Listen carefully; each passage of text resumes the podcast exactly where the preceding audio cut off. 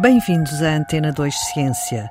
Novas tecnologias que incluem sistemas de monitorização não invasivos para melhorar a precisão na detecção de pestes e doenças em vinhas é o trabalho que uma equipa multidisciplinar desenvolveu, liderada por investigadores do Instituto de Sistemas e Robótica da Faculdade de Ciências e Tecnologia da Universidade de Coimbra, como nos conta Tiago Barros. Basicamente, o, objetivo deste trabalho foi estudar técnicas de identificação de linhas de vinha, de vinhas em imagens aéreas e para isso nós equipámos um, drone com câmaras multispectrais e câmaras de alta definição e, e, portanto durante a duração deste projeto voámos sobre três vinhas da zona centro para uh, recolher os diferentes estados uh, fenológicos da vinha. E o nosso estudo em particular focou-se na, na, na detecção de métodos de detecção uh, ao nível do pixel baseados em deep learning, portanto Inteligência artificial. Exatamente. Portanto, é um, é um tópico, é uma, um sub, uma sub-área dentro da inteligência artificial. Como é que funciona este deep learning?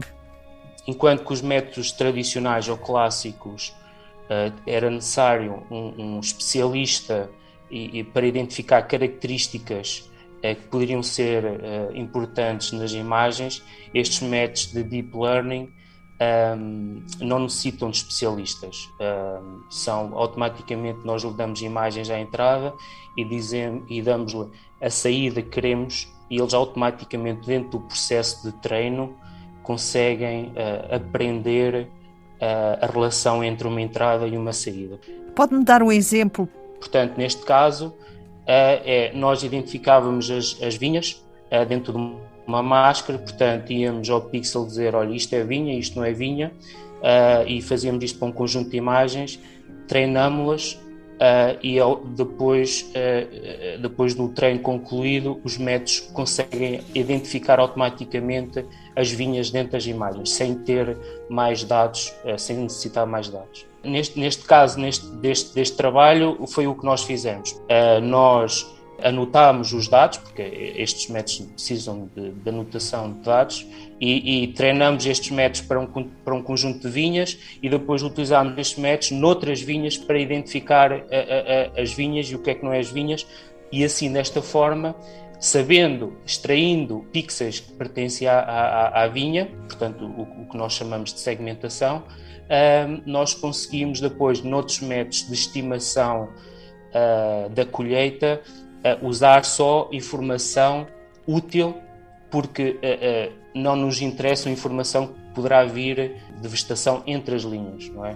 Portanto, esta informação que poderá vir de vegetação entre as linhas poderá contaminar estes dados e, e poderá levar a, a estimações erradas. As três regiões estudadas ao longo de um ano foram Coimbra, Valdoeiro e Quinta de Baixo. O nosso foco foi estudar as técnicas de segmentação, portanto, detecção do que é vinho e o que não é vinha, e informação proveniente de, de, de, de câmaras multispectrais, portanto, Uh, informação que é visível ao ser humano e também informação que não é visível ao ser, ao ser humano. Portanto, e isto é importante nesta, nesta área da agricultura porque as plantas têm, digamos, assinaturas espectrais em, em função do seu estado de crescimento e, e, de, e de, saúde. Nós conseguimos, eh, através de, destas assinaturas, aferir se uma, se uma planta está, está boa ou não está.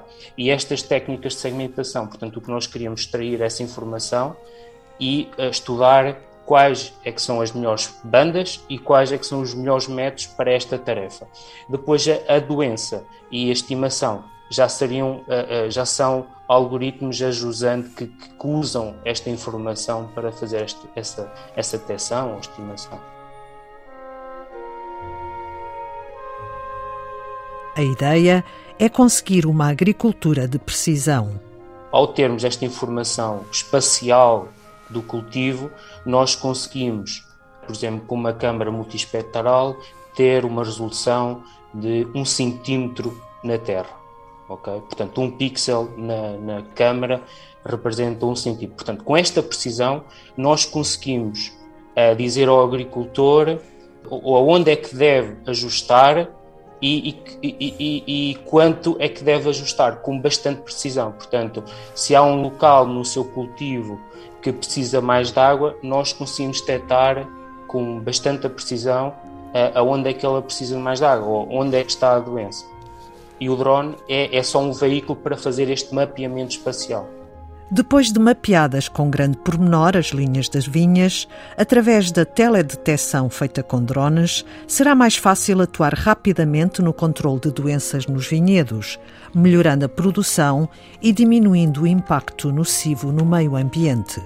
Entretanto, Tiago Barros conta-nos que estão agora atentos a outro cultivo. Nós agora mudamos de, de cultivo e estamos a trabalhar o milho, onde eh, a escala já nos permite usar satélites. Portanto, é o mesmo tipo de informação, mas em vez de, ter, em vez de termos drones, conseguimos usar satélites porque usar drones já tem os seus constrangimentos, é preciso licenças de voo, e, e, e neste novo projeto aplicado ao milho já conseguimos uh, ter informação de satélite, também vamos usar drone e vamos usar robôs terrestres para, digamos, ter informação de diferentes patamares para complementar ou enriquecer o tipo de informação que conseguimos dar ao, ao, agricultor. Isto são sempre projetos onde nós estudamos que tipo de informação uh, são úteis para o, para, o, agricultor, não é? E depois adaptamos as técnicas estalar, uh, que muitas vezes são usados noutras áreas, na, na área da medicina ou na área de, dos veículos autónomos, e trazemos esse conhecimento para, para a agricultura aproveitar as novas tecnologias para melhorar uma prática ancestral, a agricultura.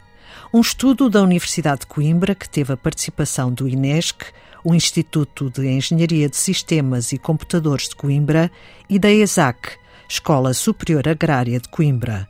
No âmbito do projeto AI Plus Green, Automação Inteligente na Agricultura de Precisão, financiado pelo MIT Portugal e pela FCT. E é tudo por hoje.